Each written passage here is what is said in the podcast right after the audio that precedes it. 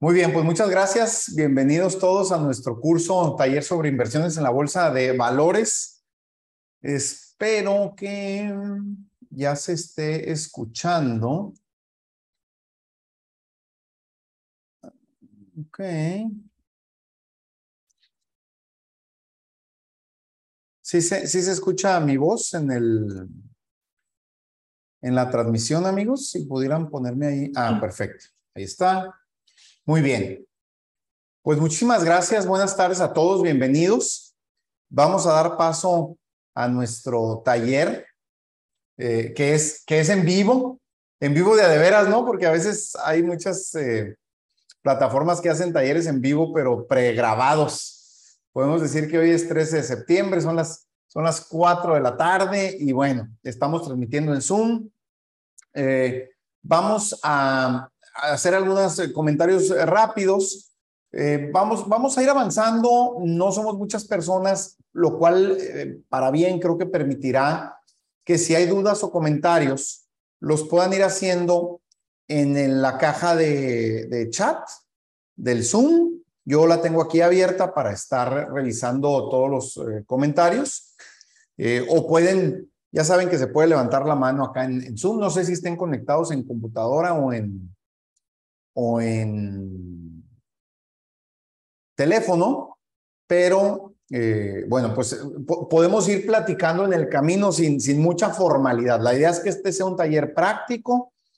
Estamos grabándolo para, eh, pues tal vez utilizarlo ya pregrabado en algunas otras sesiones de capacitación para otras personas.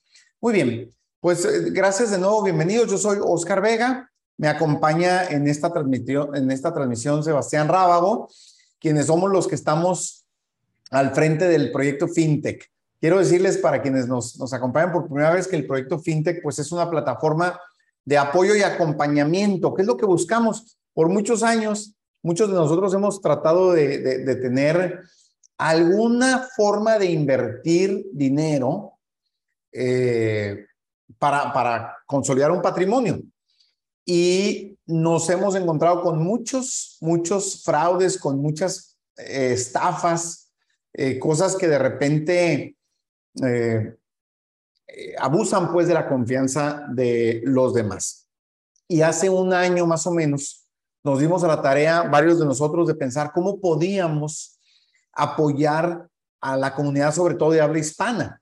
Este, este tema de la inversión en bolsa de valores es muy común en algunos países como en Estados Unidos, pero poco común en países latinos como México, que es de donde somos nosotros, y algunos otros de donde eh, está enfocado el proyecto. Entonces, el objetivo principal de la plataforma FinTech es, vamos a permitir, vamos a ayudar a las personas que quieren invertir en la bolsa de valores que lo hagan con responsabilidad y con una visión de largo plazo. ¿A qué me refiero? Eh, estamos buscando que la gente sepa que una inversión bursátil es como cualquier otro trabajo o otro proyecto, requiere esfuerzo, requiere dedicación, requiere compromiso y no es cierto que como en algunas plataformas de estafa que hay, pues simplemente digas tú te vas a ser eh, millonario de la noche a la mañana, ¿no? Si alguno de ustedes desea abrir la pantalla, pues también es bienvenido, mucho más, mucho más cómodo estar viendo con quién estamos hablando y si no, no importa. Eh, vamos a dar eh, principio pues al taller ya debería de estarse viendo la presentación en la pantalla. Sebastián, ¿sí se está viendo? Así es, sí, sí, sí se ve. Perfecto. Muy bien. Bueno, déjenme ver porque tengo el volumen muy bajito, no, no, no escuché. A ver, este, Sebastián, ¿podrías hablar de nuevo, por favor? Te comentaba que sí se puede ver bien la, la presentación. Yo digo que ya estamos listos. Ok, espérenme porque estoy estoy escuchando en otro lugar que no debería. Altavoz. Ahí está. De nuevo, Sebastián, nomás para terminar, por favor. Ya estamos listos, preparados. Para... Ya, ahora sí te escucho. Bueno, pues bienvenidos todos.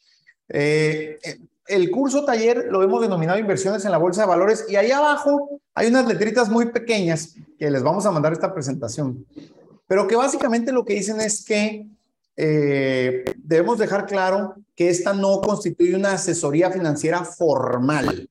Esto es, no, eh, se escuchó ahí un ruido, ¿verdad? No es una asesoría eh, formal de una casa de bolsa o de un analista o de un asesor financiero certificado y que mucho de lo que vamos a compartir es una reflexión general que debe tener fines educativos y hasta de esparcimiento. ¿Ok? Muy bien. Vamos a continuar. Este es el contenido de nuestro curso taller para esta tarde. Eh, tratamos de dar eh, información general sobre todas las etapas fundamentales que se requieren para invertir con éxito en la bolsa de valores. ¿Ok?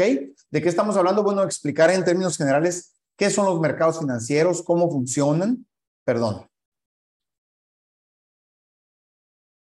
La tecnología, cómo hoy en día eh, nos ayuda, eh, cómo esto ayuda a democratizar, decimos nosotros, vamos a democratizar la inversión, ¿verdad? ¿Y a qué, a qué se refiere? Pues ahorita platicaremos cómo hoy en día es mucho más fácil poder hacer inversiones de lo que era hasta hace apenas algunos años. En tercer lugar, ¿qué esquemas de inversión existen?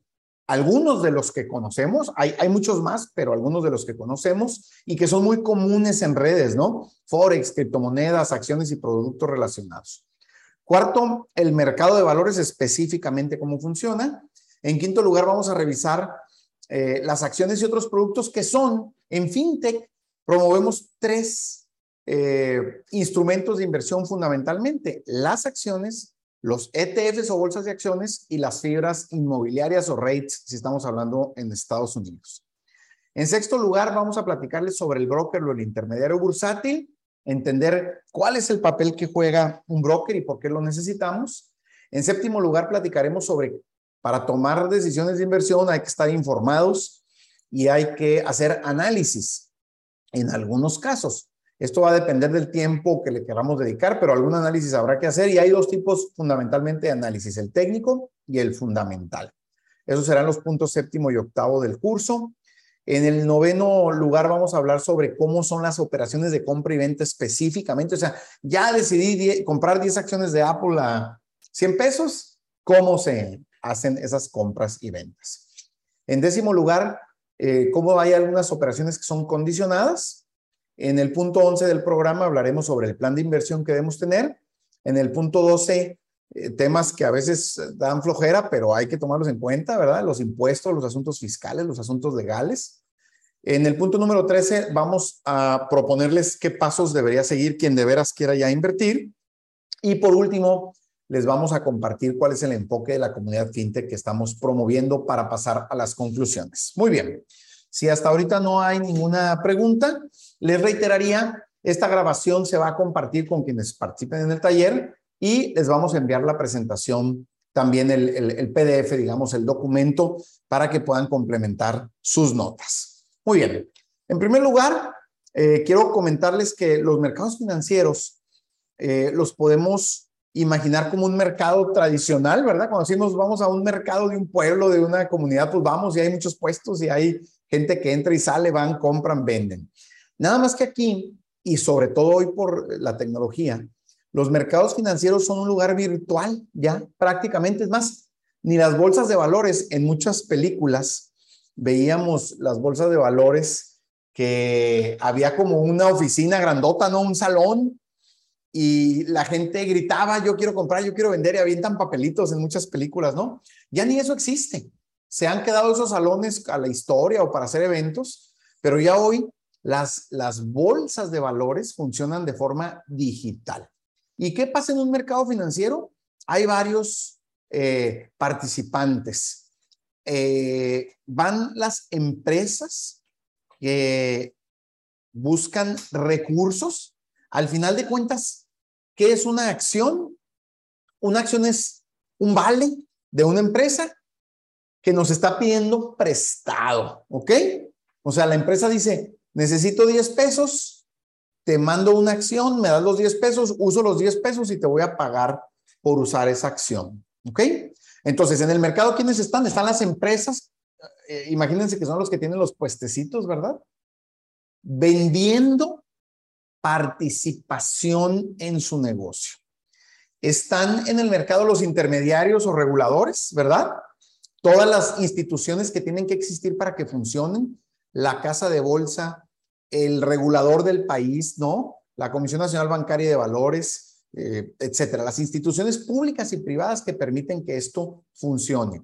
Y en tercer lugar, ¿quiénes más participan en un mercado financiero? Pues los compradores o inversionistas. Tú y yo, que decimos yo tengo mil pesos y quiero utilizarlos para prestárselos a una empresa y que a cambio me pague una utilidad, ¿verdad? Eh, eh, parecería una explicación muy sencilla, pero eh, a lo largo de la, del taller y de su vida como inversionista se darán cuenta que en el fondo eso es lo que sucede en un mercado financiero, ¿verdad? En estos mercados, como decimos, pues sean estos intercambios, compras, ventas, todas las operaciones en las que todos buscamos mayor riqueza.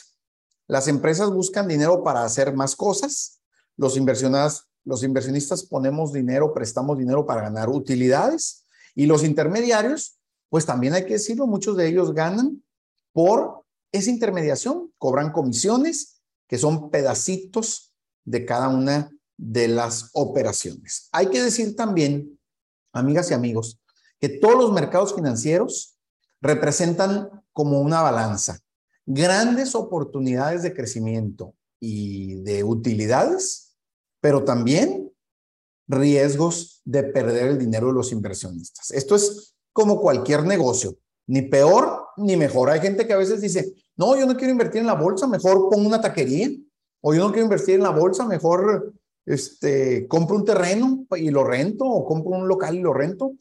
Pero si nos ponemos a pensar, amigos, díganme realmente qué negocio no tiene riesgos. La taquería, nos llega el municipio, nos clausura, se pone otra taquería a un lado, este, siempre, habrá riesgos. Si rentamos una casa, un local, o nos sale un mal inquilino que no nos paga la renta, o no lo podemos sacar. En el fondo, no hay negocio sin riesgos, ¿ok? ¿En dónde hay más riesgo? Yo no digo que es el tipo de negocio. El riesgo está en la eh, falta de información y en el desconocimiento. Porque tan mal te puede ir en la bolsa si no conoces y no tienes información, como en la compra de una casa. No sabías que ahí a un lado había un rastro y todas las noches es un cochinero y huele muy mal o no sabías que esa casa tenía un problema de tendencia a la tierra y te van a demandar por ella. Entonces, no, no, no es ni más ni menos riesgo. Aquí el tema es que tenemos que estar informados para evitar riesgos, precisamente. Y, de cierta forma, capacitados, ¿ok? No se trata de ser expertos en todo, pero sí tener unas bases mínimas para saber lo que estamos haciendo, que es lo que queremos compartir eh, y promover en nuestra comunidad fintech. Muy bien. Ahora quiero hacer una reflexión sobre la tecnología y las finanzas. Como en muchos otros ámbitos de la vida, la tecnología viene a facilitar, a democratizar, lo decíamos, las finanzas. ¿Por qué? Quienes de nosotros tenemos más edad, nos acordaremos que hace 30 años tal vez si yo quería comprar una acción, tenía que ir a abrir una cuenta en una casa de bolsa que me iba a pedir un saldo mínimo muy importante en los cientos de miles o millones de pesos. Y para comprar la acción tenía que hacer una llamada, hablar con un asesor, con un corredor de bolsa y que él fuera a comprarlo y me cobraba una comisión bien grande y etcétera. Hoy en día, todo eso ha cambiado gracias a la tecnología como en otros ámbitos de la vida. Hoy yo bajo una aplicación, abro mi cuenta, me piden unos documentos y en unas horas estoy comprando y vendiendo acciones con mi teléfono. Así de sencillo. Sí hay intermediarios, obviamente, pero son intermediarios digitales, virtuales, como estas aplicaciones, que no eh, nos, nos, nos imponen muchos obstáculos. Y en materia de montos, ya hoy en día, por lo menos en México, podemos invertir, creo que la cuenta en GBM Plus, que es el broker que usamos, al ratito vamos a hablar de GBM, la podemos abrir hasta con 100 pesos.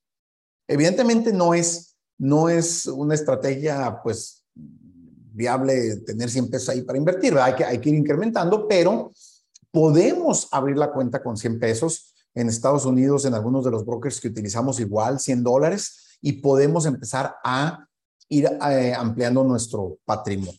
¿Ok? Se han abierto, pues, las puertas de las oportunidades a toda la gente. También hay que decirlo y lo notamos ahí abajo. Se han abierto las puertas a un sinfín de esquemas de fraude. Desgraciadamente esto también, la tecnología sirve para quien quiera hacer el bien, pero también sirve mucho para quien quiera hacer el mal. Y hoy nos encontramos en Internet y sobre todo quienes andamos viendo cosas de, inversiones, pues ya saben que los algoritmos hacen que nos salgan un montón de propuestas y de, y de supuestos anuncios. Oye, abre tu cuenta aquí, nuestra empresa está en, en Vanuatu o quién sabe dónde, en la isla de Mauricio, en África, quién sabe dónde, pon tu dinero y vas a ganar un montón sin hacer nada.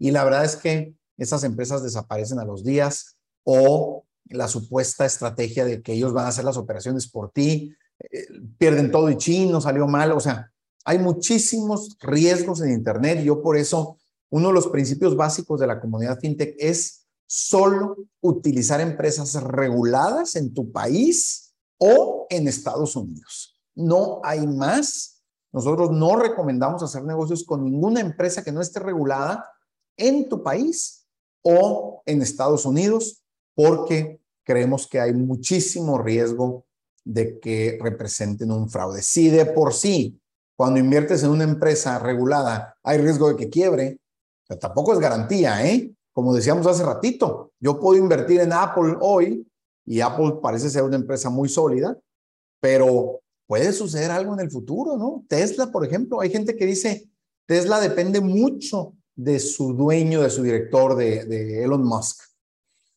Y si Elon Musk faltara, eh, Tesla igual quiebra, porque mucha la gente que compra los carros y las acciones de Tesla lo hacen porque creen y siguen a la persona, no tanto a la empresa. Entonces, tenemos que ser conscientes. Otro de los principios de los que vamos a platicar es la diversificación. O sea, como decimos coloquialmente en México, no poner todos los huevos en una sola canasta, diversificar. Si tengo mil pesos para invertir, lo voy a diversificar en 10 paquetes de 100 pesos y, cada 100 pesos los voy a poner en cosas distintas. Si tengo 10 mil cada mil, si tengo un millón, etcétera, eh, se capta la idea. Hay gente que dice que, por ejemplo, en acciones, uno debería tener tantas acciones como años de edad, porque se supone que es la capacidad que tendrías para analizar, para leer. Yo que tengo 50 años debería tener 50 acciones, Sebastián tal vez que tiene 19 o 20 debería tener 19 o 20 acciones. Hay distintos criterios, no hay uno solo, ahí sí no recomendamos uno nosotros, pero de lo que se trata es de diversificar y ahorita más adelante vamos a hablar un poquito más de esto con más detalle. Muy bien. Eh, ahora quiero comentarles cuáles son los esquemas de inversión, o sea, cómo podemos invertir, por lo menos algunos que hoy son muy famosos. El primero de ellos es el Forex, y no sé si algunos de ustedes lo han, lo han visto, nosotros hemos invertido en Forex, es un reto muy complicado, la verdad, y se trata de estar especulando respecto al valor de los tipos de cambio. Quienes vivimos en México, pues conocemos con mucha frecuencia que el tipo de cambio del dólar, por ejemplo, ¿no? Y quienes vivimos en frontera, pues es algo cotidiano en nuestra vida. Oye, compra dólares porque vas a ir a comprar una ropa o vende dólares porque alguien te pagó con dólares y quieres pesos. Pero en todo el mundo se dan estos tipos de cambio y Forex es una herramienta de, inversión en donde tú apuestas, inviertes a que un tipo de cambio se va a mover hacia arriba o hacia abajo y si se mueve hacia donde tú dijiste ganas dinero y si se mueve en sentido contrario lo pierdes. Es uno de los esquemas desde mi punto de vista más complicados y yo no lo recomiendo para personas que están empezando porque requiere realmente una gran habilidad, mucha información y mucho tiempo. No, no, no es algo que puedas dejar como una acción, compro acciones de Tesla o de Apple y las dejo 10 años a ver qué pasa. Forex es algo cotidiano, es muy, muy complicado. En segundo lugar, las criptomonedas también muy, muy, muy famosas hoy en día. También hay que decirlo, son instrumentos financieros modernos, nuevos todavía, el Bitcoin, que es el primero y el, el, que abrió camino, pues tendrá 12, 13 años de existir, ¿no? Hay mucha gente que no confía en Bitcoin ni en ninguna criptomoneda, que dicen que esto es una burbuja. Hay otra gente que asegura que es el futuro de, de las finanzas en el mundo. Yo lo que creo es que hay que ser cautos. Tampoco recomiendo para quienes están empezando a invertir en criptomonedas, porque también, aunque parece que hay mucha información, de repente hay tanta que nos abruma y que no sabemos exactamente quién dice la verdad y quién dice mentiras. Y luego esto se mueve. En noviembre o diciembre del año pasado, si mal no recuerdo, Bitcoin valía 60 mil dólares, hoy vale 20 mil. Este, mañana igual vale un millón, sin duda puede haber fluctuaciones y eh, yo recomendaría que para quien está empezando lo deje para una segunda etapa. Y sí, tal vez pueden eh, pues ubicar una parte de su estrategia de inversión en criptomonedas, como dijimos, diversificando a, tal vez alguien puede decir, yo el 10% de mi dinero o el 20% de mi dinero lo voy a invertir en criptomonedas y dentro de criptomonedas voy a invertir en cuatro o cinco distintas, Bitcoin, Ethereum, algunas otras. Bueno, puede ser parte de una estrategia, pero es complejo, cambia mucho. Estamos creo que a un día, mañana viene un proceso interesante en Ethereum un, proceso que en inglés se llama merge, como, como unión, y que tiene que ver con que dos algoritmos distintos para definir los procedimientos y las operaciones en Ethereum se van a unir en uno solo, ni siquiera, ni siquiera queda claro, ¿no? Para todas las personas cómo funciona. Y todo esto hace que se muevan los precios de las criptomonedas. Y por último, que es en el que sí recomendamos iniciar, las acciones y los productos relacionados. Son instrumentos muy maduros las eh, primeras eh, acciones se crearon hace más de 100 años. Los mercados bursátiles funcionan desde hace más de 100 años. Hoy ya están muy maduros y normalmente representan bienes reales de la economía, no como las criptomonedas. Si tú compras una acción de Tesla, sabes que hay una empresa en la que estás invirtiendo. Si compras una acción de Facebook o de Apple o de una compañía minera, petrolera o de cualquiera de ellas, hay 20 mil acciones, eh, puedes entender qué representa esa acción. Si compras una acción de Apple, entiendes que están comprando la propiedad de una empresa que fabrica aparatos electrónicos, que fabrica aplicaciones, que tiene estos sistemas, que las oficinas están en California. O sea, es algo real que, puedes entender qué es lo que representa. Mientras tanto, las criptomonedas o incluso Forex a veces es algo mucho más intangible que representa un reto entenderlo y procesarlo, ¿ok? Habrá otros esquemas de inversión seguramente, habrá gente que aquí, oye, ¿por qué no pones aquí bienes raíces? ¿Por qué no pones este arte? Hay, hay algunas plataformas ahora que he visto que puedes comprar pedacitos de cuadros o de, sí, de pinturas. Hay muchos otros esquemas, pero yo regresaré a la reflexión inicial en la comunidad fintech estamos apostando porque los que empezamos a invertir lo hagamos en un sector de la economía que aún con riesgos y fluctuaciones es mucho más fácil de entender y de controlar como son las acciones y algunos productos relacionados. ¿Ok? Muy bien. Vamos a continuar. Ok, el mercado de valores rápidamente, ya lo he mencionado en algunas eh, páginas anteriores. Como dijimos, hace más de 100 años que existen estos mercados. Las empresas, eh, les decía yo, buscan financiamiento. En el fondo es eso. Yo soy dueño de una empresa, de unos tacos, y digo, voy a hacer mil acciones de mil pesos porque necesito un millón de pesos para comprar un local nuevo o una plancha para asar las tortas o lo que sea. Entonces, creo las acciones y las vendo. Esto normalmente se regula en cada país por una autoridad central. Para quienes somos mexicanos, pues es la Comisión Nacional Bancaria y de Valores. En Estados Unidos se denomina eh, Securities and Exchange Commission o la SEC, famosa, y en cada país pues habrá su comisión. Están abiertos a la mayoría del público, si cumples con algunos requisitos, tampoco es así totalmente libre, necesitas estar registrado en el Registro Federal de Contribuyentes, en Hacienda, necesitas tener una cuenta de banco, necesitas poder justificar de dónde estás sacando el dinero para invertir, etcétera. ¿Ok? Y podríamos resumir el proceso bursátil en este, en este enunciado, en este párrafo tal vez, ¿no? Y lo voy a leer textualmente. Una empresa vende parte de su propiedad a través de acciones en la bolsa de valores, que son compradas por los inversionistas con la intermediación de una casa de bolsa, buscando un beneficio futuro. ¿Ok? Así de sencillo. Las empresas venden parte de su propiedad en un mercado que se llama bolsa de valores.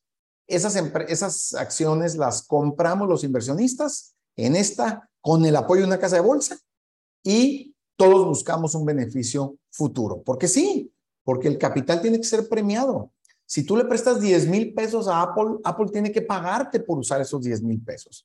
Si tú le prestas mil pesos al taquero de la esquina para comprar carne y hacer tacos, ese taquero te tiene que pagar por esos mil pesos, porque el capital finalmente es un bien escaso que tiene un valor intrínseco, ¿verdad? Y que quien lo pone en un negocio, en una empresa, debería idealmente recibir un beneficio.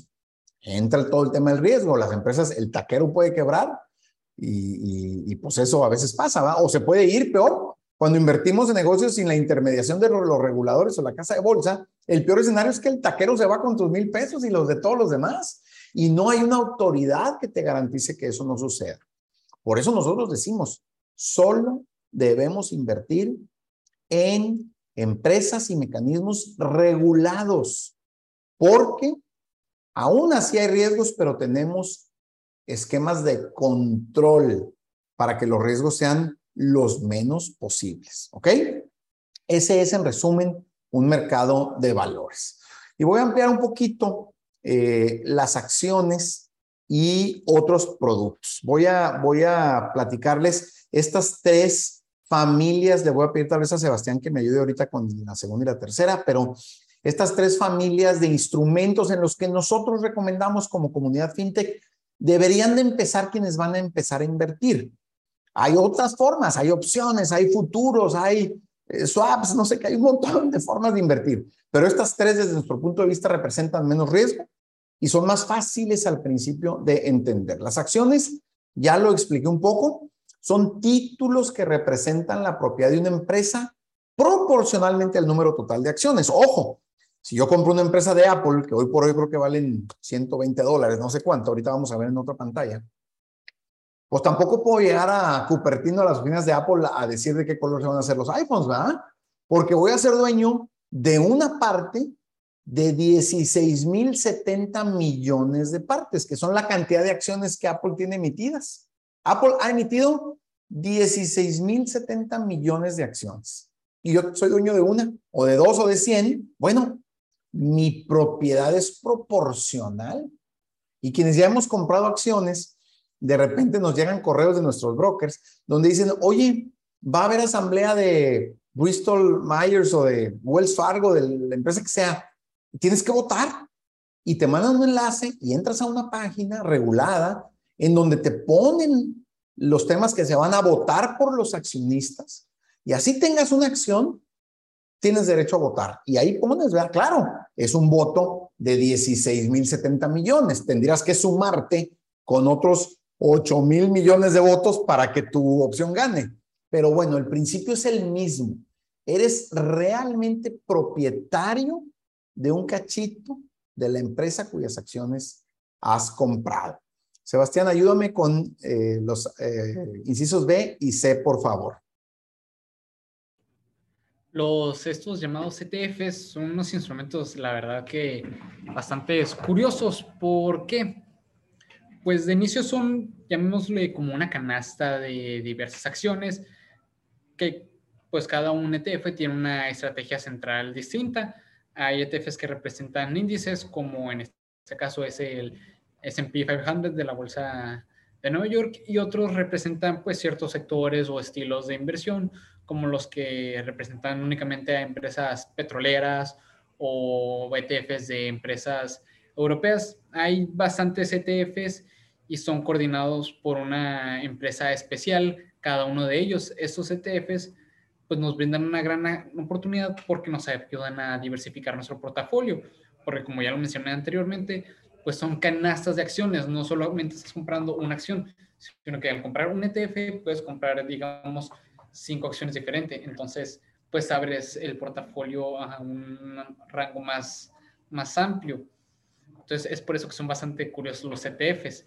Entonces, después, en el siguiente inciso, vemos a las fibras inmobiliarias que la verdad se parecen mucho a las acciones tradicionales. Se basan bajo el mismo esquema de inversión y son un fideicomiso que distribuyen sus beneficios a todos sus inversionistas rentando bienes inmuebles o vendiéndolos incluso. También pues hay diversas estrategias de inversión en, los bienes, en las bienes raíces.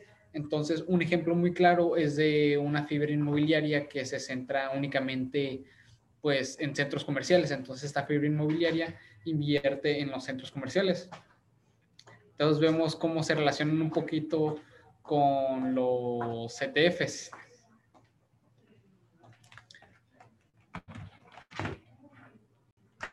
Muy bien, Sebastián, gracias. Fíjense que de las fibras quiero añadir un poquito. Eh, a mí se me hace bien interesante porque a todas esas gentes que a veces nos dicen, no, es que es mejor comprar una casa, un local un terreno. No, pues sí, pero ¿cuánto dinero necesitas para una casa, verdad? Aquí en, aquí en Mexicali, si yo quiero comprar una casa para rentarla, pues tengo que invertir un millón de pesos, tres millones de pesos, cinco millones de pesos. En cambio, las fibras, por ejemplo, la fibra Monterrey, que la usamos nosotros mucho, el título vale 12 pesos y desde un título a mí me empiezan a pagar rentas mensuales. Lo que, lo que gana la empresa. Entonces, esta es una forma de invertir en bienes raíces, pero sin la monserga, sin el problema y sin las necesidades de efectivo tan amplias como el tener que comprar un inmueble. Y otro beneficio, imagínate que tú compraste una casa, la rentas y a los tres meses tienes un accidente y tienes a un pariente en el hospital y tienes que tener dinero urgentemente. Y tú dirías, bueno, necesito un tercio de lo que vale la casa, voy a vender nomás tres recámaras de la casa. Pues no se puede.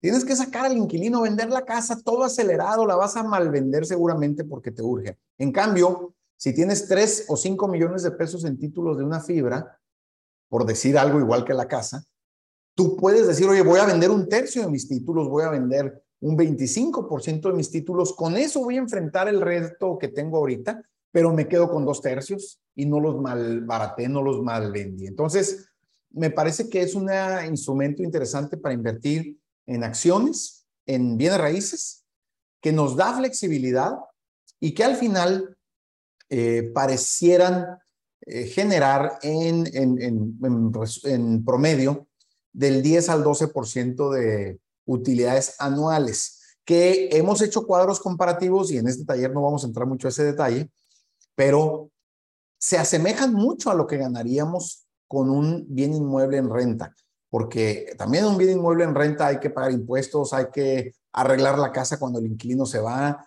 eh, saber que dos o tres meses no vamos a tener renta porque en lo que encontramos al siguiente inquilino, o sea, si sumamos todos esos descuentos de una renta, al final eh, parece que estamos teniendo el mismo beneficio con títulos de fibras o rates, como se llaman en Estados Unidos, Real Estate Investment Trusts, que si tuviéramos una propiedad. ¿Ok?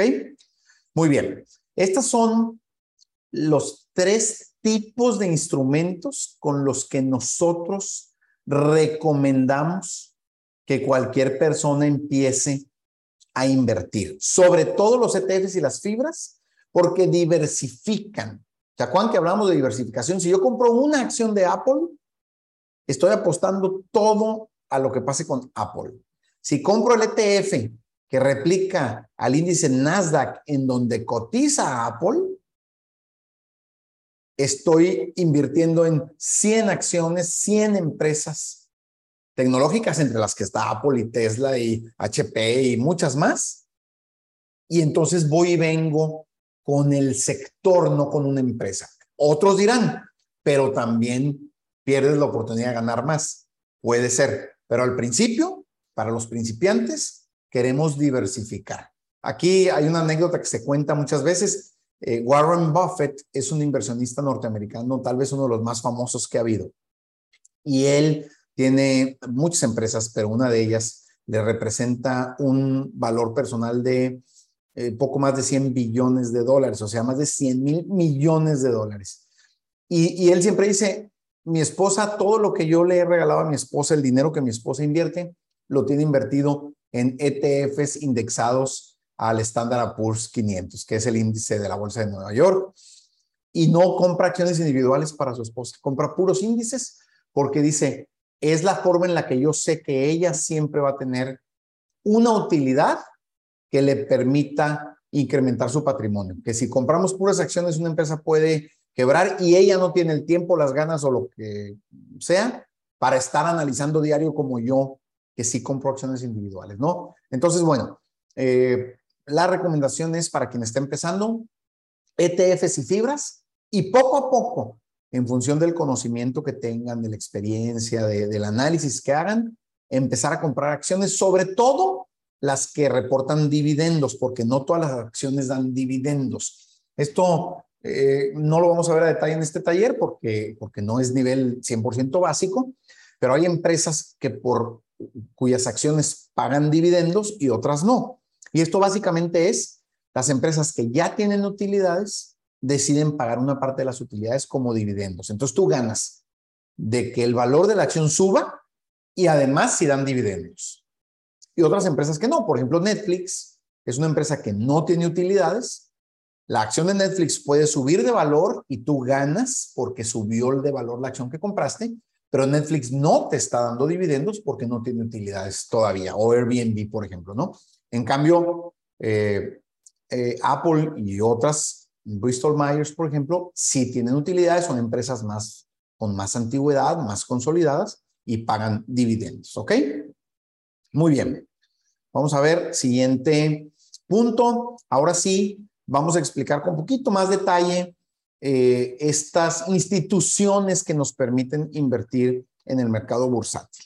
En primer lugar, necesitamos una entidad central que coordine. Eso que decíamos, las empresas, sus acciones, los compradores, etcétera. Y eso normalmente se denomina la bolsa de valores. En cada país existe por lo menos una, en los que tienen mercado bursátil, obviamente, pero pueden existir dos. En México hay dos, en Estados Unidos hay dos o tres, eh, incluso algunas tienen como enfoques en Estados Unidos el Nasdaq.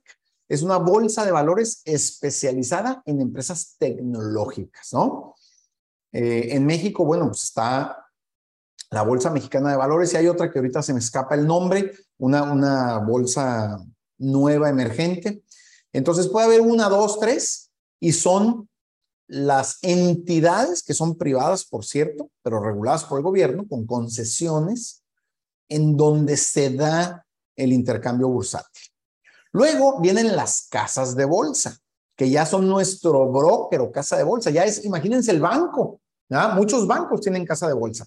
Aquí ya estamos hablando, por ejemplo, de GBM Plus, que es nuestra casa de bolsa de confianza, en donde tú vas y abres una cuenta como si la fueses abriendo un banco. Oiga, yo soy Oscar Vega, quiero una cuenta para comprar acciones. Ah, claro que sí, mándeme su INE, su comprobante de domicilio, eh, dígame de dónde saca su dinero, cuánto va a invertir al mes, etcétera, y me abren mi cuenta en GBM.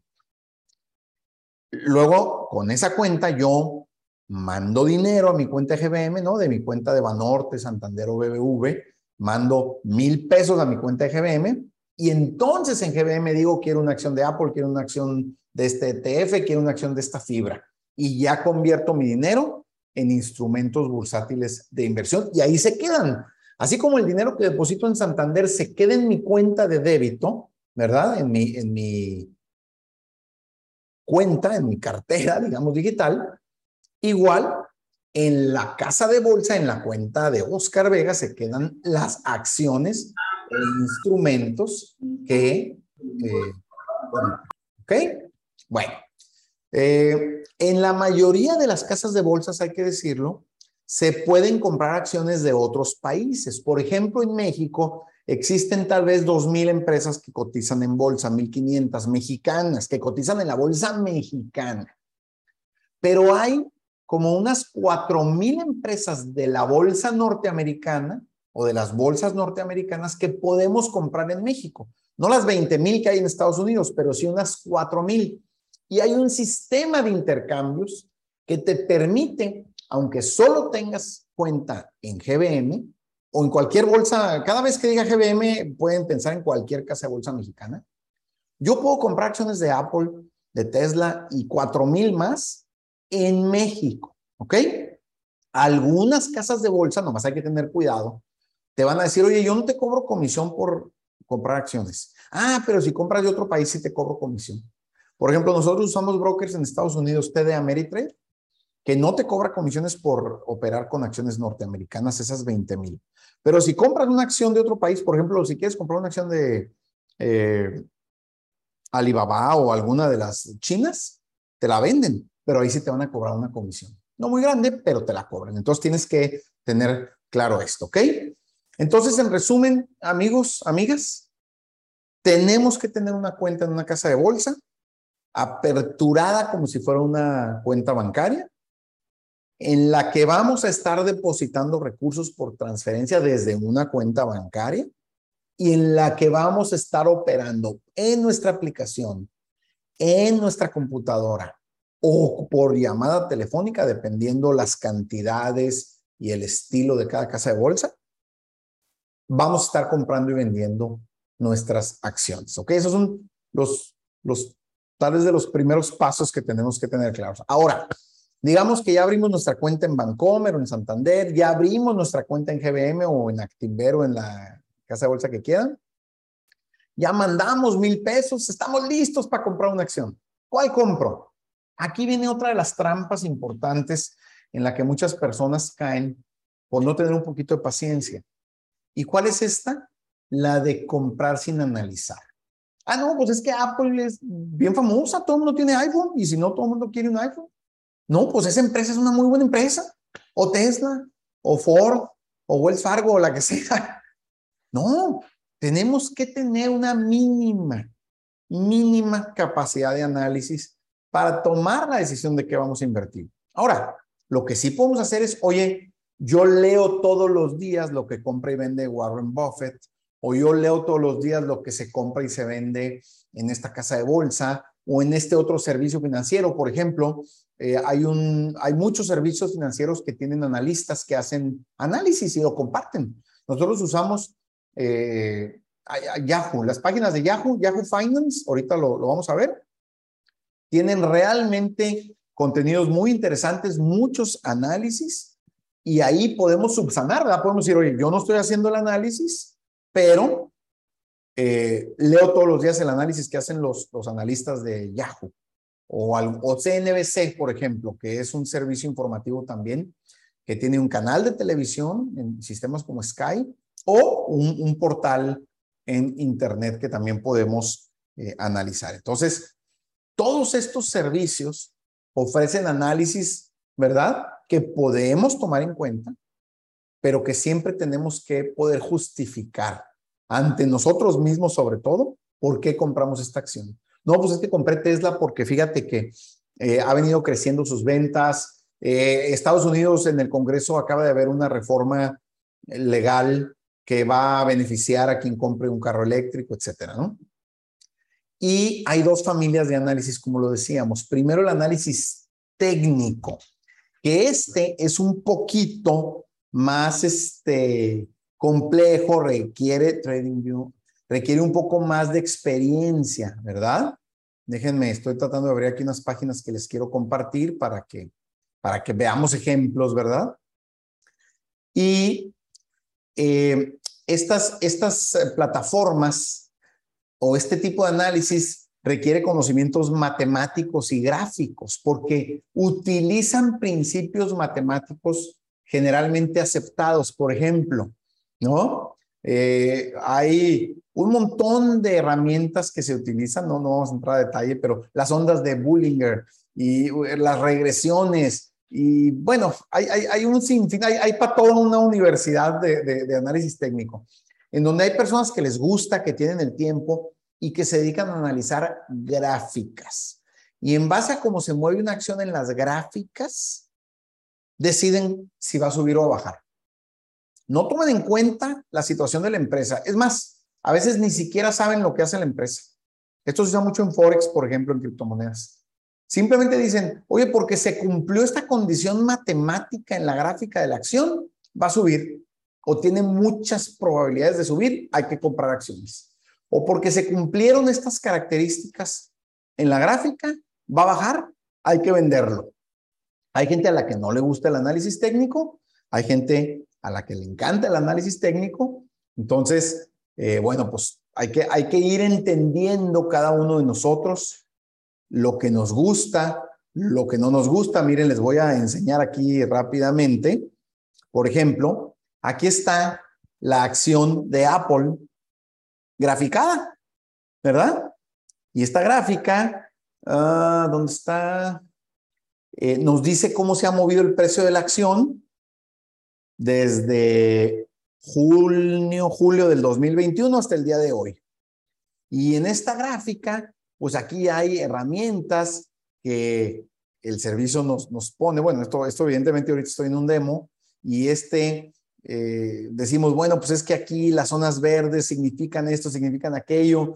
Y les digo, hay, hay muchas herramientas que sirven para hacer análisis técnico, como estas que estoy poniendo aquí, y que hacen, que llevan a tomar decisiones a la gente.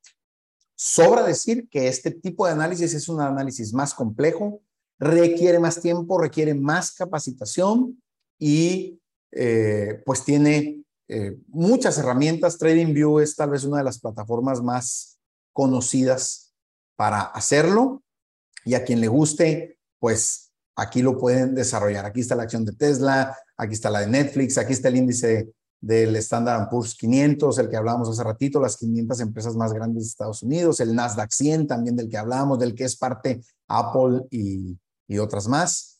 Entonces, este, este es una herramienta de análisis técnico.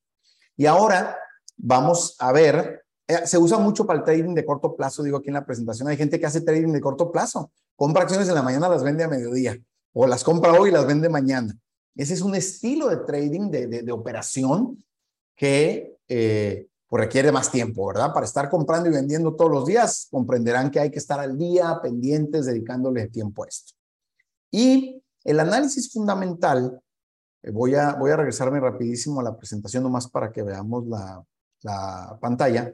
El análisis fundamental es el que explica o trata de explicar las decisiones de compra y venta, y venta en función de los fundamentales de la empresa o del tipo de cambio o de lo que sea. Aquí sí. Oye, Apple acaba de sacar el iPhone 14. Se vendieron 10 millones el primer fin de semana. Eso estuvo bien. La gente no se ha quejado. Sí se ha quejado. Este, tienen unas demandas por acoso de directivos. O sea, te vas a los fundamentales de la empresa y de la economía. Oye, viene una recesión, pues la gente va a dejar de comprar teléfonos de dos mil dólares, ¿verdad? Seguramente van a comprar teléfonos más baratos o no. Ya, eh, ahora con la pandemia, el gobierno está mandando cheques gratis a los norteamericanos, pues van a comprar iPhones, van a comprar tablets y iPads y todo porque pues tienen dinero de más. El análisis fundamental, que a otros nos gusta más, porque en teoría eh, nos permite analizar lo que está pasando en la vida real, digamos, ¿no? En el mundo real de las empresas y la economía. Pero bueno, ahora hay gente que hace análisis cruzado, técnico y fundamental en una parte el fundamental y lo valida con el técnico o el técnico y lo valida con el fundamental, ¿verdad? Hay, hay, las dos opciones. Voy a regresar a presentar esta otra pantalla para que veamos fuentes de análisis fundamental. Ya vimos el análisis técnico que se hace en este tipo de herramientas y hay un montón de, bueno, de, de accesorios para hacerlo. Y para análisis fundamental, nosotros utilizamos algunos, básicamente, el servicio de CNBC, nosotros lo tenemos pues contratado, este si tiene un costo, aunque hay una versión gratuita, pues eh, suficiente para quien está empezando, en donde aquí hay análisis de todo tipo, ¿verdad?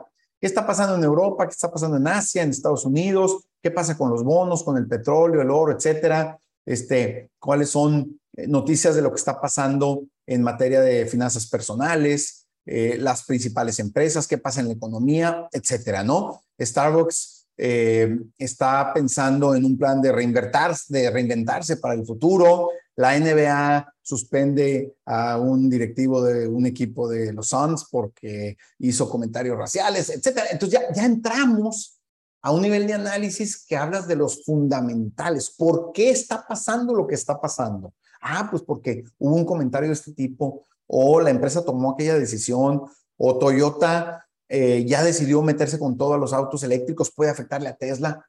Hay, ese tipo de análisis cruzado, ¿no? Y otra plataforma que usamos mucho, aquí incluso podemos tener nuestro portafolio eh, o algunas listas de observación. Todas estas plataformas tienen servicios en, español, la mayoría, eh, en donde también nos dan análisis. Por ejemplo, yo digo, oye, pues quiero saber qué pasó con las acciones de Apple, ¿no? Entonces aquí pongo Apple y me va a dar una gráfica como la que veíamos hace ratito acá en TradingView, ¿verdad? Aquí está la gráfica de Apple. Tal vez acá me la va a dar un poquito menos detallada. Aquí puedo poner de un año. A ver, acá teníamos cuánto tiempo? De Acá tenemos de julio del 21, pues son que año y medio, ¿no? Más o menos, vamos a ponerle aquí un año, uh, una, dos, cinco años. Esta última parte, esta caída, esta subida, es la que podemos ver acá un poquito más amplio, ¿no? Esta caída, esta subida. Y en Yahoo nos da una, les digo, una información más general, pero también lo combina con análisis. Eh, información histórica, eh, algunas estadísticas, eh, cuánto vale la empresa, cuántas acciones hay. Por aquí saqué el, el número de acciones, ¿se acuerdan? Los 16 billones, no me acuerdo dónde está. Este, ¿Qué se está hablando de la empresa, verdad? ¿Cuál es la gráfica, el resumen? Análisis, como les decía, análisis de distintos indicadores, ¿verdad?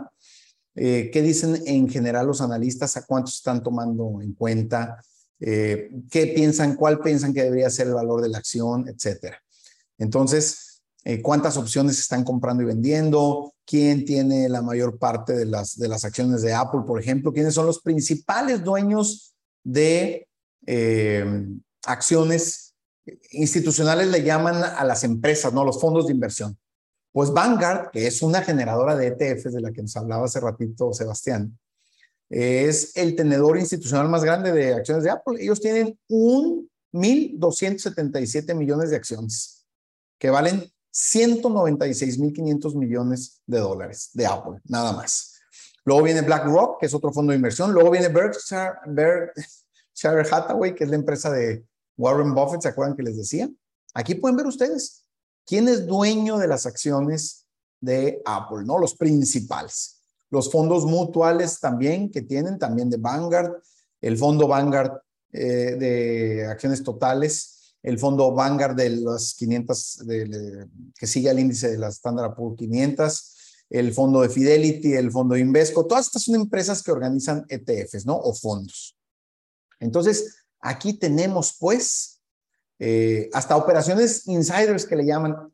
Las empresas que cotizan en bolsa están obligadas a reportar sus funcionarios quienes están comprando y vendiendo acciones. Y aquí podemos ver que los empleados de Apple en los últimos seis meses han comprado 30 millones de acciones, otros han vendido 13 millones de acciones. Eh, el, neto es que se han comprado 16 millones de acciones, o sea, se, vendieron, se compraron 29, se vendieron 13, es más 16 millones, ¿no? Esto quiere decir que los empleados de, de Apple, los directivos, están comprando acciones. Podemos inferir en análisis fundamental que suponen que las cosas van a ir mejor para la empresa. Y llega al nivel de decirnos hasta por persona, ¿verdad? El, eh, el director general de finanzas, eh, que hizo? Vendió tantas acciones. Eh, este señor se le regalaron tantas acciones, este señor eh, compró, vendió, etcétera. O sea, de cada empresa nos pueden decir quién está vendiendo, quién está comprando y cuántas. ¿Ok? Bueno, estas son herramientas, amigas, amigos, para el análisis fundamental. ¿Ok? El análisis técnico, como ya dijimos, eh, se hace en base a gráficas, a fórmulas, a matemáticas. Y el análisis, ese es el técnico, y el fundamental se hace en base a el conocimiento de fondo de lo que pasa con la empresa. La recomendación, la recomendación siempre es tratar de hacer un poco de las dos cosas, pero si solamente tienes tiempo y ganas de hacer un tipo de análisis, es desde nuestro punto de vista más importante el fundamental que el técnico para el tema de las acciones. ¿Ok? Muy bien. Bueno, vamos avanzando ahora sí. Ya tenemos nuestra cuenta en el broker, ya le pusimos dinero, ya hicimos nuestro análisis entramos a las páginas que platicamos, ya definimos, ¿sabes qué? Yo ya, ahora sí estoy seguro, sí voy a comprar eh, acciones de Apple porque me convencí por X, Y y Z razón. Ah, bueno, entonces vamos a comprar nuestras acciones y vamos a decirle a la casa de bolsa, oye, ve a la bolsa de valores y tráeme cinco acciones de Apple y tomas el dinero que se necesite y le pagas al que era dueño de esas acciones. ¿Ok? Las acciones siempre se las vas a comprar a alguien y siempre se las vas a vender a alguien. No es que, no es que vayas a la empresa. Normalmente las acciones que ya fueron a bolsa están en, en propiedad de particulares o de fondos, como ya vimos. Y todos los días hay compras y ventas, compras y ventas, que es lo que se denomina a veces como volumen Déjenme ver si lo puedo encontrar aquí. Aquí está. Fíjense, vamos a regresar un poquito acá a la página de Yahoo para explicar rápidamente nada más este concepto que es importante.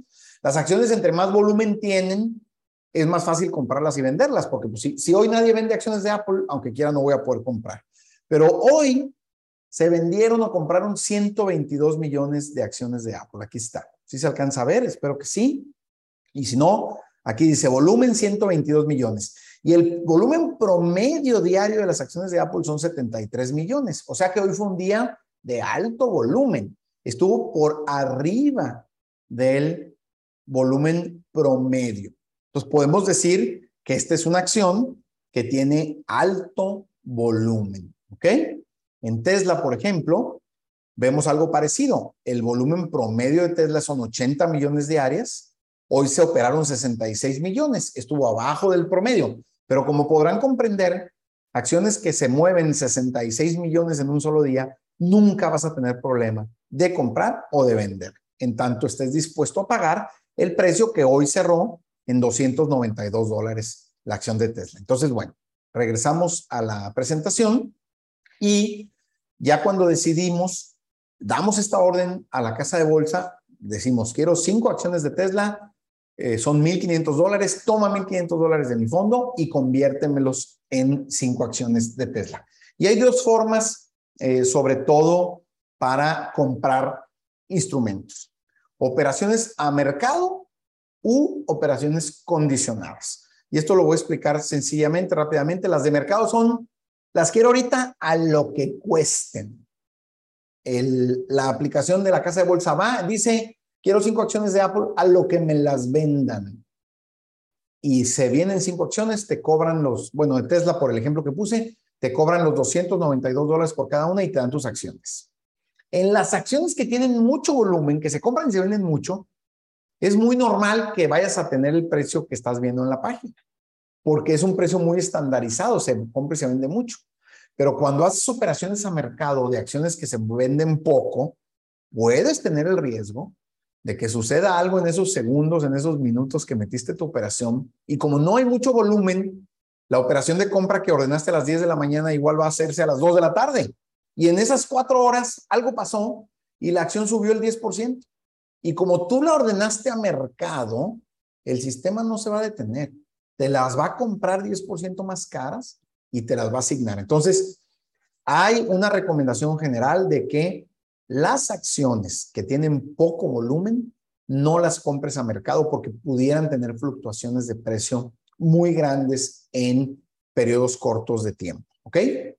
Y por eso existen las acciones condicionadas, las operaciones condicionadas, que aquí se abre un mundo de oportunidades y de opciones. Hay, muchos tipos de condiciones, desde las más sencillas, les voy a poner un ejemplo.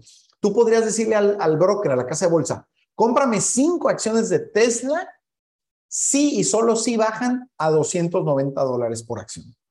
Mientras no se dé la... Ah, y le dices, y déjame mi orden abierta un día, cinco días, una semana, 30 días. Entonces, la aplicación no te va a comprar las acciones salvo que las pueda comprar a 290 dólares. O al revés, tú ya eres dueño de las acciones, las compraste en 290 dólares y tú dices, yo nomás quiero ganar algo rápido con estas acciones. Oye, casa de bolsa, véndeme las acciones de Tesla. Sí, solo si llegan a 300 dólares. Las compré a 290, si llegan si tocan 300 dólares, véndelas. Entonces voy a ganar 10 dólares por cada acción. Pero pueden llegar a 300 dólares en una hora o en un año, ¿verdad? O sea, nadie puede garantizar el precio futuro de una acción. Entonces, puedes suponerlo porque hiciste tu análisis técnico, tu análisis fundamental, puedes suponer que la acción se va a mover, pero no lo puedes garantizar. Entonces, las operaciones condicionadas te ayudan a cuidar el precio de compra o de venta. Entonces tú puedes decirle a las aplicaciones, si pasa esto, compra, si pasa esto, vende. Ahora, hay varias aplicaciones de varias casas de bolsa que lo hacen más complejo. Ahorita les puse un ejemplo muy sencillo. Cómpralas si, si baja a 290 o véndelas si sube a 300. Pero puede haber otros condicionamientos más complicados. Por ejemplo, tú puedes decirle en una casa de bolsa, si las acciones de Apple suben a 300 dólares, cómprame acciones de este ETF. O si el oro sube a tanto por onza, véndeme las acciones de esta minera. O sea, puedes mezclar condiciones de distintas acciones o puedes decirle una condición doble. Si la acción de Apple sube a 300 dólares, las vendes y vas y me compras acciones de HP. Con ese dinero que obtuviste de vender las acciones de Apple, me compras acciones de HP. Entonces, hay todo un mundo de opciones de ramificaciones que podemos aplicar con operaciones condicionadas y eso va a depender de las aplicaciones que te permita o de las condiciones que te permita poner tu broker, tu casa de bolsas y de tu propia experiencia, porque a veces los propios condicionamientos, eh, si no los entiendes bien, puedes estar cometiendo un error involuntario. Así es que también aquí la recomendación es empezar con lo más sencillo, operaciones condicionadas en niveles básicos. Cómprame si da este precio, véndeme si da este precio, y poco a poco ir haciendo o experimentando con condiciones más complejas o de más ramificaciones. ¿Ok? Sí quedó claro esto entonces. Yo decido comprar una acción, tengo dos caminos. O la compro a mercado inmediato y al precio que sea, o la compro condicionada sí, solo sí se cumplen mis condiciones. Ahora, tú dirás, ah, no, pues yo voy a poner la condición de que me compre la acción de Tesla a 50 dólares.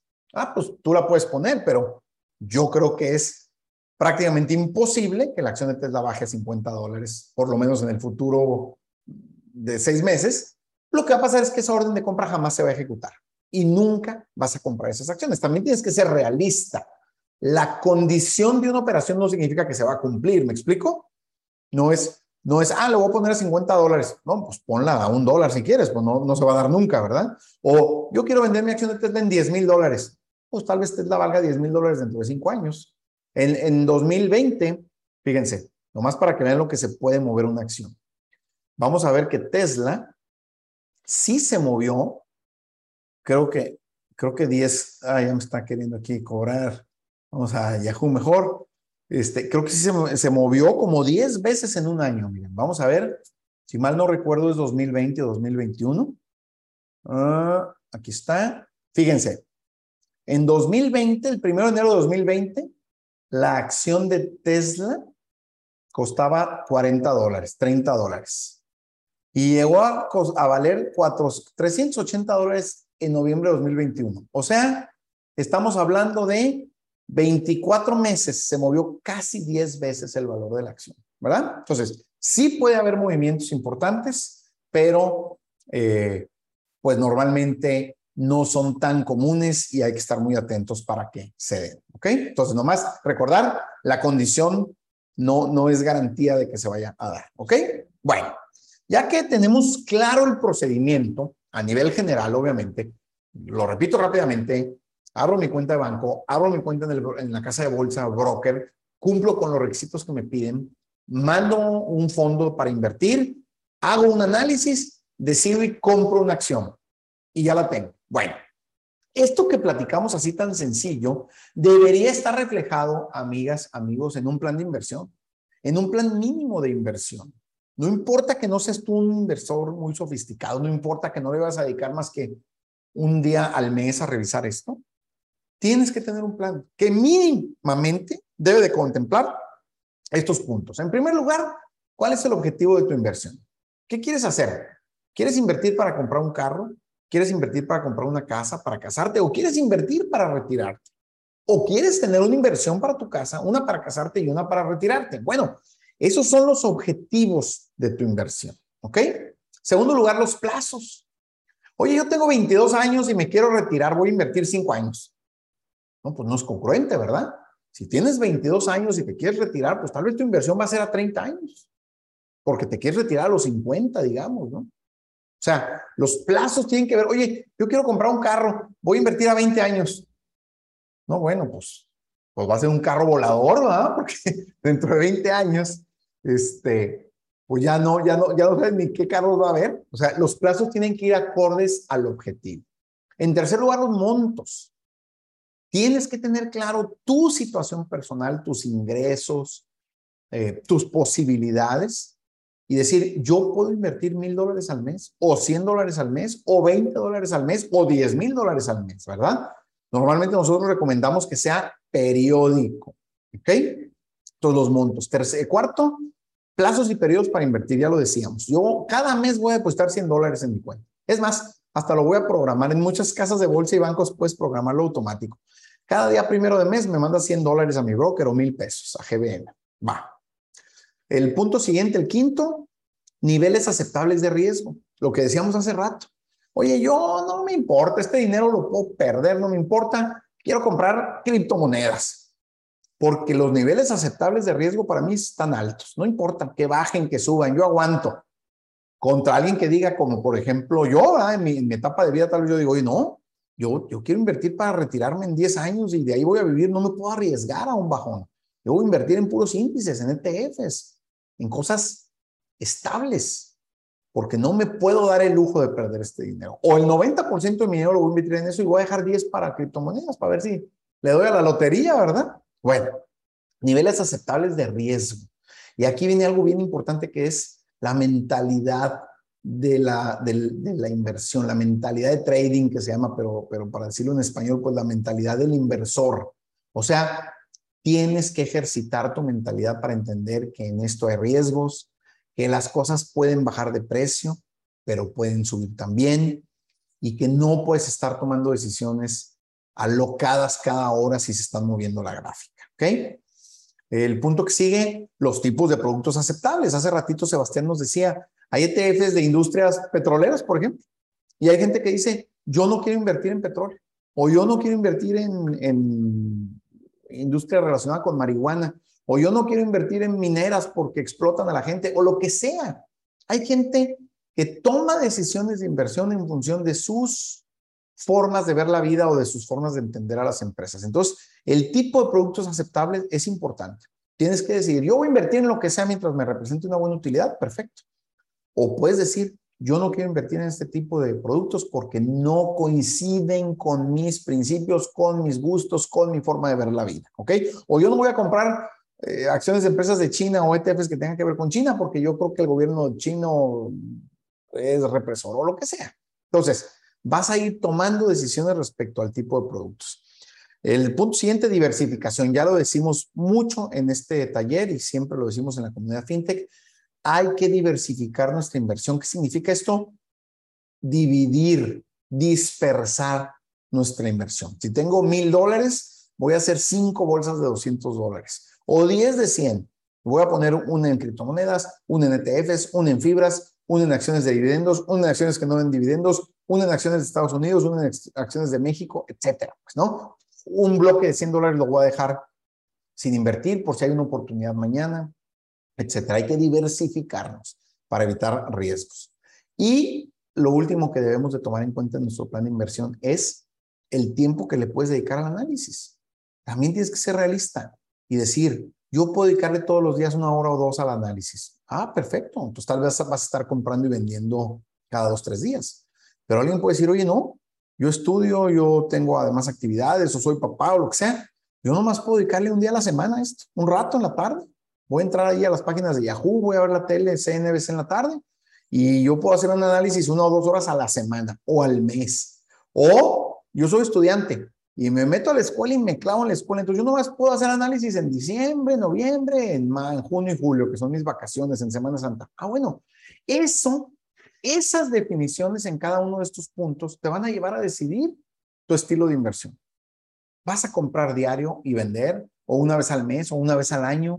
¿Vas a invertir y vas a dejarlo ahí y lo vas a estar revisando cada tres o cuatro meses? ¿O quieres diario estar comprando y vendiendo cosas? Bueno, tu plan de inversión tiene que tomar en cuenta tu realidad, tus posibilidades, tus gustos, hasta tu mentalidad. Y en base a eso, tomar las decisiones de cómo vas a estar haciendo tus inversiones. Bueno, vamos entrando ya en la última etapa del taller, con la parte técnica tal vez ya atendida, ya entendimos cómo se hace una inversión, cómo se compra una acción, qué debo tomar en cuenta. Ahora venimos a cuestiones tal vez formales. Importante en casi todos los países, amigas, amigos, los asuntos legales y fiscales. Nosotros no somos asesores legales ni fiscales. Es importante que ustedes, dependiendo su país de residencia, su nacionalidad, su realidad laboral, que consulten con algún abogado amigo, con algún contador amigo, si tienen restricciones, ¿no? O no. Por ejemplo, las personas que trabajan en bancos o en alguna empresa que cotiza en bolsa, pueden tener restricciones para comprar y vender acciones de esa empresa. Como veíamos hace rato, ¿no? Los directivos de una empresa tienen que declarar. Por ejemplo, si tú tienes doble nacionalidad, en México, Estados Unidos, tal vez si compras acciones en México, tienes que hacer alguna declaración fiscal en Estados Unidos. O sea, hay todo este tipo de realidades que debes de tomar en cuenta. Podrías pensar, bueno, estoy empezando, mm, voy a hacer una prueba unos meses con 100 dólares, con 1000 dólares, pues tal vez al principio no estés tan preocupado por esto, pero sobre todo si como promovemos en FinTech, vas a dedicarte a esto toda tu vida, vas a hacer que esto crezca, debes de tener una mínima asesoría legal y fiscal para que las bases que sientes desde el principio vayan avanzando bien. Por ejemplo, algo que recuerdo ahorita en México, existe un régimen de fiscal sencillo, creo que el, bueno, se llamaba RECICO, creo que se llama, régimen de incorporación fiscal o algo así, de los más sencillos en donde pagas poquititos impuestos. Ah, pues resulta que dice la contadora, si tú compras una acción, o sea, si te conviertes en inversionista bursátil, automáticamente tienes que estar en régimen general. No puedes estar en ningún régimen de beneficio fiscal. Esa es una decisión importante que tienes que tomar entonces, porque tal vez tú tienes una taquería o tienes un pequeño negocio y, cotizas en, este régimen y no sabías que por invertir en acciones tenías que cambiar de régimen y capaz que sale peor el caldo que las albóndigas. O sea, lo que te estás ahorrando en impuestos en el régimen es más de lo que podrías ganar en la bolsa. Entonces, tienes pues que preguntar, tomar en cuenta todo esto para no ir a cometer errores. ¿Ok? ¿Qué sigue, amigas, amigos? Ahora sí, vamos a la última etapa. Ya vimos el taller, ya entendimos en términos generales cómo funciona esto. Si queremos invertir en la bolsa, ¿qué debería de seguir? Este, esto seguiría, estos serían los pasos que nosotros recomendamos asumiendo que estás totalmente en ceros, que nunca habías tenido una exposición a estos temas y que nunca habías hecho una inversión bursátil. En primer lugar, lo que ya les dijimos, aclarar, aunque sea en términos generales, los asuntos legales y fiscales. ¿Tienes RFC? Capaz que ni RFC tienes. Capaz que no tienes una cuenta bancaria, etc. Tercero, hacer tu plan de inversión, lo que ya dijimos. Anotarlo. Yo le voy a dedicar una hora diaria. Voy a poner 100 pesos al mes. Voy a invertir en todo o en nada, en estos sectores no, voy a comprar puros ETFs, voy a comprar puras acciones, voy a comprar puro mexicano, puro Estados Unidos, hacer tu plan. Siguiente, estar claro que tienes tu RFC y tus credenciales fiscales al día, tu eh, firma electrónica, etcétera, todos los requisitos que te van a pedir en cualquier banco para abrir una cuenta.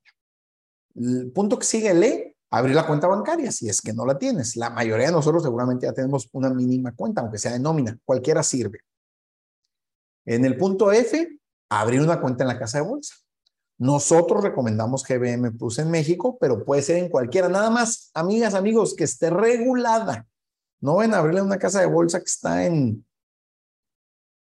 Kenia o no sé en qué país africano, en Mauricio o en Vanuatu, como les digo, porque ahí sí no respondo seguramente les van a robar su dinero. Tienen que abrir una cuenta en una casa de bolsa regulada en su país o en Estados Unidos. Aún siendo mexicanos y seguramente varias nacionalidades, podemos abrir cuentas en Estados Unidos. Hay un régimen legal para hacerlo. Nosotros tenemos cuentas en TD Ameritrade, en Interactive Brokers y obviamente en México en GBM Plus. El punto siguiente, el G, fondear la cuenta de la casa de bolsa, ponerle dinero a tu casa de bolsa, a tu cuenta y empezar a invertir en el punto H. Obviamente, el punto I es súper importante. Queremos invitarlos a participar en la comunidad FinTech. Al ratito vamos a platicar un poco más de eso, pero es uno de los pasos que recomendamos para que estemos acompañados, que estemos sobre todo en las primeras etapas teniendo la confianza de preguntarle a alguien, oye, no entendí esto, oye, me están pidiendo aquello en el broker, oye, ¿por qué pasó esto? ¿Por qué me cobraron esta comisión? ¿Por qué no compré las acciones? ¿Por qué no las pude vender? Siempre es, es mucho más da más tranquilidad cuando tienes a alguien a quien preguntarle. Y obviamente todas estas empresas tienen sus áreas de atención al cliente, muy buenas todas ellas, pero no es lo mismo a veces que participar en una comunidad como FinTech en donde te damos eh, pues eh, un tiempo y además entendemos que somos principiantes. No, no, no, a veces hablas a la casa de bolsa o al, broker y te contestan en términos como si estuvieran hablando con Warren Buffett, ¿no? De, de, de la asesoría que te dan. ¿Cuál es el enfoque que promovemos en la comunidad fintech, amigas y amigos? En primer lugar, el largo plazo.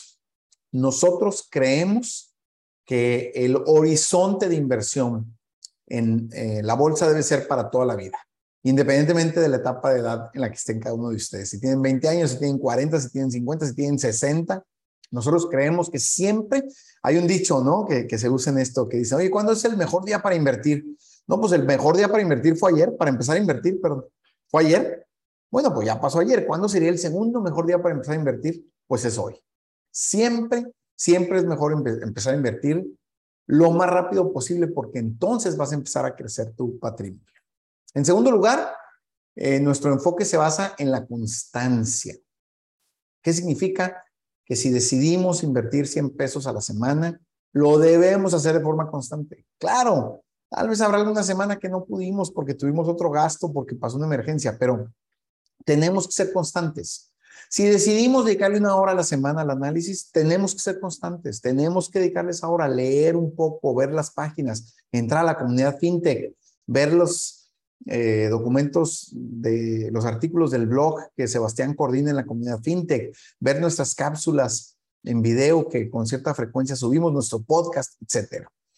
El tercer eh, vertiente de nuestro enfoque es la diversificación. Ya lo hablamos mucho, no me voy a detener tenemos que dividir nuestra inversión en varios instrumentos para estar blindados ante riesgos de que alguno de esos instrumentos nos llegue a fallar, ¿Qué puede pasar. Hasta las empresas más encumbradas eh, terminan con riesgos y hay que tener mucho cuidado. El cuarto enfoque de FinTech es la paciencia, lo mismo, no tomar decisiones aceleradas, no tomar decisiones porque vemos que está bajando el precio en acción, debemos de ser pacientes, confiar en nuestro plan, en nuestra estrategia de largo plazo. El punto siguiente del enfoque fintech, el inciso E, la disciplina. Si nos comprometimos a todo este plan, si nos comprometimos a lograrlo, debemos ser disciplinados. Dedicarle el tiempo, dedicarle el recurso, tomar las decisiones, hacer las operaciones condicionadas, por ejemplo, eso es parte de la disciplina. Oye, no, es que yo la quiero comprar a mercado ya, porque ya. Si tú decidiste que todas tus operaciones iban a ser con condiciones de protección, debes de hacerlo de esa forma. Y por último, otro tema muy interesante que no vamos a abarcar en el taller a detalle, pero que tenemos una entrada en el podcast sobre el interés compuesto, que es una herramienta súper eh, interesante, muy importante para lograr nuestros objetivos. ¿Y a qué se refiere? Que cuando invertimos debemos de reinvertir los intereses y seguirle sumando a la inversión, ¿ok? Tenemos un, voy a tal vez dedicarle un, minutito a esto rápidamente para que lo veamos. Déjenme ver si encuentro el archivo muy, muy rápidamente aquí. Eh, para que vean lo que significa. Fíjense con este, con este simulador, lo que podría significar el interés compuesto. Nada más ayúdame ahí, Sebastián, no sé si se alcance a ver. ¿Sí se alcanza a ver? Muy, muy levemente, ahí está, ya se ve mejor. Ya, ¿Sí se ve? Alcanzamos a ver. Este es un simulador que lo pueden bajar de nuestro podcast, en donde nosotros decimos, bueno, yo tengo 250 pesos o dólares, no importa, quiero aportar 10 dólares a la semana, lo cual significa 43 dólares al mes, porque hay algunos meses que tienen 5 semanas. Y una vez al año voy a poner 250 dólares adicionales y mi inversión en promedio me va a dar el 10%. Entonces, fíjense cómo el interés compuesto, que significa dejar el interés y seguir haciendo mi aportación, este cada renglón es un mes, ¿no? Al final del primer año, llegaríamos a 700 dólares. Al final del segundo año, 1.980 dólares. Y así vamos viendo cómo la tabla se va moviendo. Vamos a ver hasta dónde llega. Creo que son 50 años. Aquí está. 1.133.000 dólares. Y 50 años, alguno de ustedes puede decir, no, es muchísimo. Bueno, pero Sebastián tiene, ¿cuántos años tiene Sebastián? 19, 20. Sebastián puede llegar a tener 50 años invirtiendo, sin duda alguna, ¿no? ¿Qué tal si decimos, oye, no, pues yo ahorita realmente tengo 1.500 dólares guardados. Con eso voy a empezar. Se mueve, ¿verdad? Se mueven nuestros objetivos. O no, no tengo nada. Yo voy a empezar con cero. de entrada. Ah, bueno, pues, pues de todas maneras el objetivo, aquí, aquí es mucho más importante lo que podemos poner. Imagínate que yo dijera, yo puedo poner realmente 25 dólares a la semana en vez de 10. ¡Pum! Se nos duplica el objetivo a 50 años. Pero vean a 10, vean a 20, ¿no? Vean a 5. Lo que hablábamos hace ratito, quiero comprarme un carro, me quiero casar, quiero comprar una casa, etcétera. Yo no voy a poner 250 dólares de aguinaldo, yo puedo poner 2.500 porque, pues porque aquí donde trabajo me pagan bien, ¿verdad? Bueno, se vuelve a mover. Fíjense cómo se mueve el simulador a los 50 años.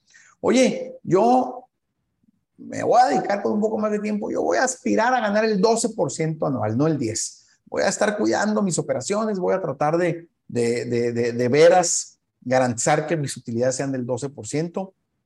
Vean cómo el interés mueve los resultados de la inversión. ¿Ok? Entonces, este es un simulador. Eh, hay algunas otras cosas que hay que tomar en cuenta aquí, de repente impuestos, lo que sea, pero el simulador nos ayuda a entender los principios básicos del interés compuesto, que son tener una inversión inicial determinada, una aportación constante, no importa si es semanal, mensual, bimestral, trimestral, semestral, anual, pero que sea constante. No retirar recursos y reinvertir todos los intereses. Incluso hay brokers que cuando compras acciones que dan dividendos, le puedes poner ahí, los dividendos págamelos en acciones de la misma empresa, no me des dinero. Quiero, si me vas a dar 10 dólares de dividendos, dame acciones. Y vas creciendo la bolsa de acciones y cada vez te dan más dividendos, porque los dividendos dependen del número de acciones, etcétera, ¿no? Bueno, voy a, voy a revisar la presentación, es solamente un ejemplo de un tema que no veríamos a mucho detalle, pero tenemos este simulador, el interés compuesto. Entonces, esto es enfoque fintech, lo que promovemos, largo plazo, constancia, diversificación, paciencia, disciplina e interés compuesto. En conclusión, amigas, amigos, les quiero decir que las inversiones financieras son fundamentales para incrementar nuestro patrimonio. Hay otras formas de hacerlo, sin duda. El que va a comprar muchas casas en su vida, el que va a comprar muchos negocios, pero en muchos casos es mucho más sencillo empezar con inversiones financieras porque te permite empezar con 100 mil, 100 pesos, 500 pesos, mil pesos. Porque, porque a veces algunos dicen, no, es que yo voy a ahorrar para comprarme un departamento. Imagínate, dos millones, tres millones de pesos, ¿cuánto te vas a tardar en ahorrar eso? En cambio, tú puedes empezar a invertir y sí te vas a comprar el departamento o la casa, pero no desperdicias los dos, tres, cinco años que te vas a tardar en juntar ese dinero y los estás invirtiendo en instrumentos financieros.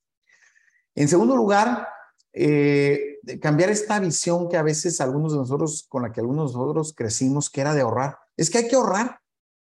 Y ahora decimos, no, no hay que ahorrar, hay que invertir. Ahorrar es el dinero en el colchón, abajo del colchón, o en una caja fuerte, o en una cuenta de banco que no paga nada. No, lo que debemos hacer es invertir, poner el dinero en instrumentos que paguen intereses, paguen dividendos y se puedan reinvertir. Eso es lo que debemos de hacer.